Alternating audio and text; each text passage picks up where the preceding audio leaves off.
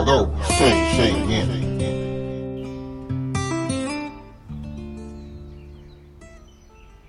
赞美的孩子最喜乐，啦啦啦啦啦。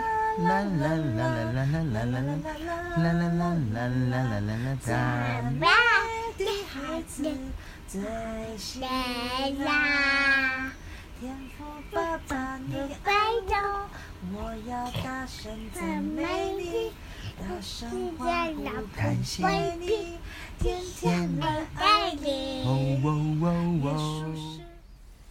我自己觉得香港有一个现象还蛮特别的。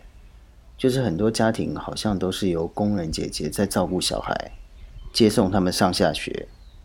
我觉得很特别、很奇怪，是因为太多太多家庭都这样了。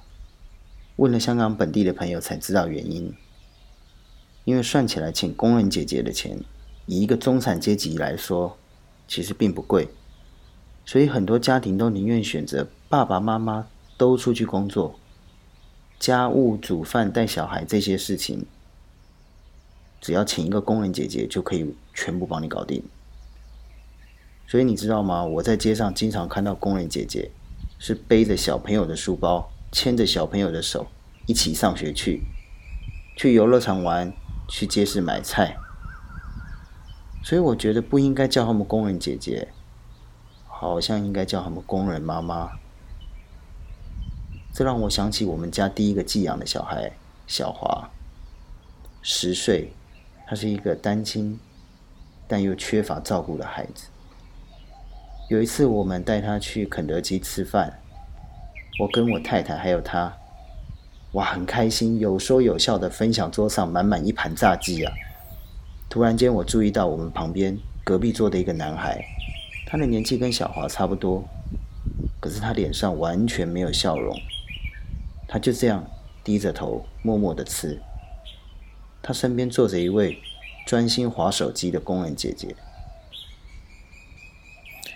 这一幕让我内心好感慨，也让我明白，真的每一个孩子需要的不只是照顾，更重要的是爱，而且是来自有爸爸、有妈妈一个完整的爱。很多时候，当我牵着小宝出去的时候，我跟我太太一起牵着小宝出去的时候，哇，路人都会不经意这样看看我们。我想，除了是因为小宝长得很可爱以外，他们大概也觉得很好奇啊。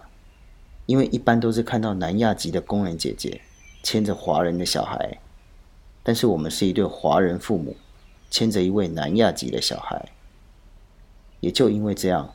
让我有好多机会可以跟人分享我们的故事与我们的天赋。阿爸天赋，我感谢赞美你。我的广东话这么烂，个性又很内向，所以我根本不知道怎么样跟人接触，在香港这个地方跟人传福音。但是你却透过小宝，让人们很自然主动跟我有互动。我的劣势。我的弱点在你手上，反而变成优势。孩子这样祷告，是奉靠主耶稣基督的名求，阿门。